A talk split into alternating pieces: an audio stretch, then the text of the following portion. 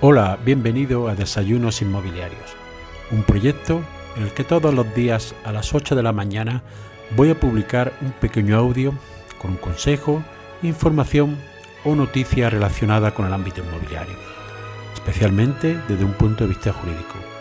Mi nombre es José María Luque, soy abogado y me puedes seguir en mi página web abogadoinmobiliario.com. Para darte de alta las principales plataformas y seguir estos audios, lo puedes hacer en mi página web abogadoinmobiliario.com barra podcast. Bienvenidos a un nuevo episodio de este podcast donde, vamos a, donde voy a continuar analizando la ley de vivienda. Ya llego al título cuarto donde se establecen medidas que afectan directamente más al ciudadano y a los consumidores usuarios, así como a los posibles compradores, vendedores de vivienda, arrendatarios o inquilinos. Este título cuarto se dedica a regular las medidas de protección y transparencia en las operaciones de compra y arrendamiento de vivienda y hace dos distinciones. Una que afecta más a los particulares con un régimen general de derecho a información básica y otra que afecta más al parque a la información y transparencia en materia de vivienda y suelo que tienen las administraciones. En cuanto al primero de los aspectos, regula en su artículo 30 los principios básicos de los derechos, facultades y responsabilidades. Es decir, hace una numeración genérica y remisión a otras leyes, como veremos, para enumerar los derechos de las personas demandantes, adquirentes o arrendatarias de vivienda o cualquier otro régimen jurídico de tenencia y disfrute. Y así establece que son los reconocidos en la Ley General de Defensa de Consumidores y Usuarios, otra remisión a una norma sin establecer nada en esta ley y en la legislación autonómica aplicable. Ya hemos hablado en numerosas ocasiones del conflicto de competencias que puede haber, por eso remite siempre a la legislación autonómica. Y también dice que es un derecho el de recibir información en formato accesible para personas con discapacidad, dificultad de comprensión, que sea completa, objetiva, veraz, clara. Esto, todo esto ya está regulado en otras normas sectoriales, por lo cual estos derechos realmente no dicen nada en cuanto a derechos de información básica, sino que hacen simplemente una remisión a otra normativa. También se establece el criterio de que todos los agentes que operen en el sector, de edificación, rehabilitación, prestación de servicios mobiliarios, etcétera, etcétera, tienen de cumplir la obligación del deber de información completa. Evidentemente, esto ya es así y se deduce de otras normativas que hay en materia de vivienda, en materia de consumidores, etcétera, etcétera. Y para ello determina que a los efectos de, de esta ley se entiende por información o publicidad toda forma de comunicación dirigida a demandantes de vivienda, usuarios o al público general, con el fin de promover de forma directa o indirecta la transmisión, el arrendamiento y cualquier otra forma de cesión de vivienda. ¿Y qué entiende la ley cuando esta información es incompleta? Pues entiende que es incompleta, insuficiente o deficiente la información que omita datos esenciales o los contenga en términos capaces de inducir error de los destinatarios o producir repercusiones económicas o jurídicas que no resultan admisibles. Es decir, esto ya está regulado tanto por la ley de consumidores, código civil, etcétera, por lo cual está haciendo una manifestación más realmente que una regulación. Sin embargo, en el artículo siguiente sí hay una novedad que es la que, lo que es el texto del articulado de la ley, digamos, los artículos, sin contar las, disposiciones adicionales, transitorias, etcétera, que es donde realmente más afecta al ciudadano, el artículo 31 sí establece la información mínima en las operaciones de compra y arrendamiento de vivienda.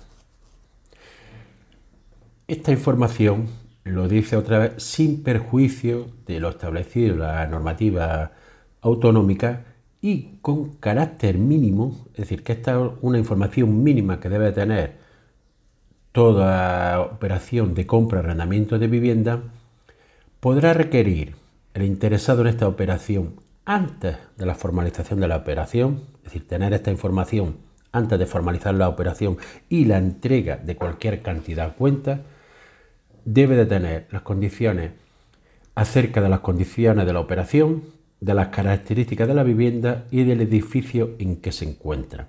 Y establece una información mínima. Esta información mínima es la siguiente. Identificación del vendedor o arrendador. Y en su caso de la persona jurídica o física que intervenga en el marco de una actividad profesional o empresarial para la intermediación de la operación. Es decir, si hay una agencia inmobiliaria, un agente inmobiliario, un corredor de finca, etc. En segundo lugar, las condiciones económicas de la operación, es decir, precio total, qué conceptos están incluidos el precio, así como condiciones de financiación o pago, financiación, por ejemplo, sobre da sobre todo si hay obra nueva y posibilidad de subrogarse en la operación, pago qué forma se pagaría, en la arra, en la escritura pública, etcétera, o en su caso cualquiera que puedan establecerse. En tercer lugar, se refiere a las características esenciales de la vivienda y del edificio, y entre ellas exige certificado o cédula de habitabilidad, también valdría con la licencia de primera ocupación. Segundo, acreditar la superficie útil y la construida de la vivienda. En aquellos casos de división horizontal hay que distinguirla sin que pueda computarse a efectos de la superficie de la vivienda eh, aquellas superficies que tengan una altura inferior a la exigida a la normativa reguladora. Aquí muchas veces se da confusión porque en anuncios o en publicidad se da piso con 140 metros. Realmente ese piso lleva incluidas todas las zonas comunes, etcétera, cuando realmente la superficie útil de ese piso a lo mejor es de 110 metros, de 90 metros, si se excluyen cocheras y trasteros, dependiendo la participación, las zonas comunes y las características del edificio. Hay que acreditar también la antigüedad del edificio y en su caso las principales reformas, actuaciones realizadas sobre el mismo, qué servicios e instalaciones de los que dispone la vivienda, el certificado de eficiencia energética, que ya es obligatorio, las condiciones de accesibilidad que tiene la vivienda y el edificio, y el estado de ocupación o disponibilidad de la vivienda. También hay que hacer una información jurídica del inmueble, identificación registrada de la finca, si tiene carga y gravámenes y afecciones de cualquier naturaleza, así como la cuota de participación fijada en el título de la propiedad. Si nos encontramos, aunque vamos a arrendar o vender una vivienda protegida, hay que indicar tal circunstancia y la sujeción al régimen legal que es aplicable. Esto ya es así en cualquier normativa. En casos que edificios que tienen una protección arquitectónica por un entorno declarado o en razón particular de ese edificio, hay que aportar la información sobre el grado de protección y las condiciones y limitaciones que puede tener en caso de reforma o rehabilitación. Y por último, cualquier otra información que pueda ser relevante a la persona interesada, incluyendo aspectos de carácter territorial, aspectos urbanísticos, de protección patrimonial o administrativo y que esté relacionado con la misma, como puede ser una posible ejecución de un plan que pueda modificar una parcela, eh, como alguna limitación urbanística que puede tener por el desarrollo, etcétera, etcétera. Y por último, dentro de estos derechos de información, se establecen dos circunstancias. En caso de que pueda estar afectado el edificio por tener, haya detección de amianto u otras sustancias peligrosas, sobre todo en edificios antiguos, se deberá de solicitar, expresar esta información o se tendrá derecho a solicitarla.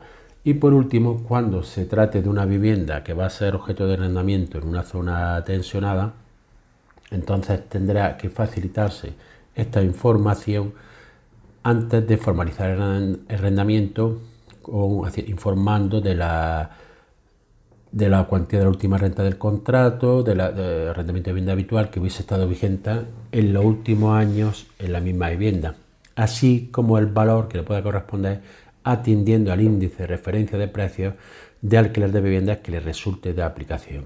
Este último apartado solo cuando esté en zona dentro de mercado residencial tensionado, pero para ello tendrán que declararse la zona de cuáles son las zonas de tensionadas, competencia exclusiva de las comunidades autónomas y de ayuntamientos. En este título cuarto, la segunda parte, como he manifestado al principio, es información y transparencia y transparencia en materia de bien de suelo, pero cuando actúan las administraciones.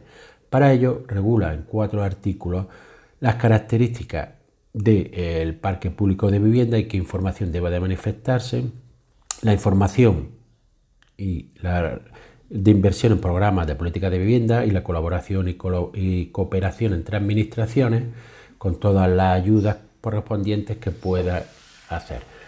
A ver, por último, la caracterización del parque de vivienda, distinguiendo entre vivienda deshabitada o vacía, y la publicidad que debe darse a los índices que se prevé nuevos que se van a crear con la nueva ley para calcular el precio de la subida del arrendamiento, que todavía no se sabe cómo va a hacer ni cómo se hará.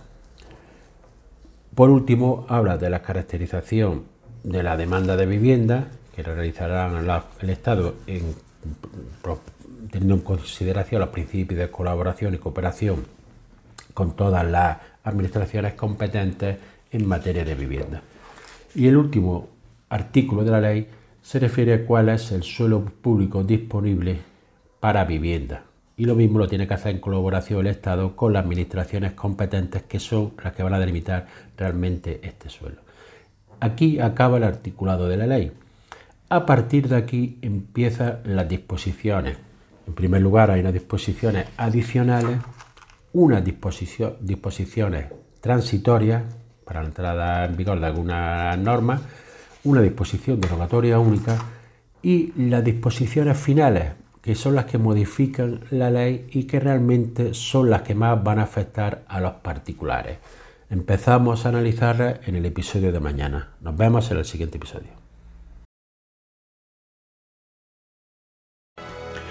Y así llegamos al final del episodio de hoy. Espero que te haya sido de utilidad para ampliar tu conocimiento en el ámbito inmobiliario. Si quieres que este podcast llegue a más personas, puedes compartir en tu red el enlace del episodio o darle una valoración positiva en la aplicación que utilizas para escucharlo. Recuerda que me puedes seguir en abogadoinmobiliario.com. Gracias por escuchar, nos vemos en el siguiente episodio y que tengas un excelente día.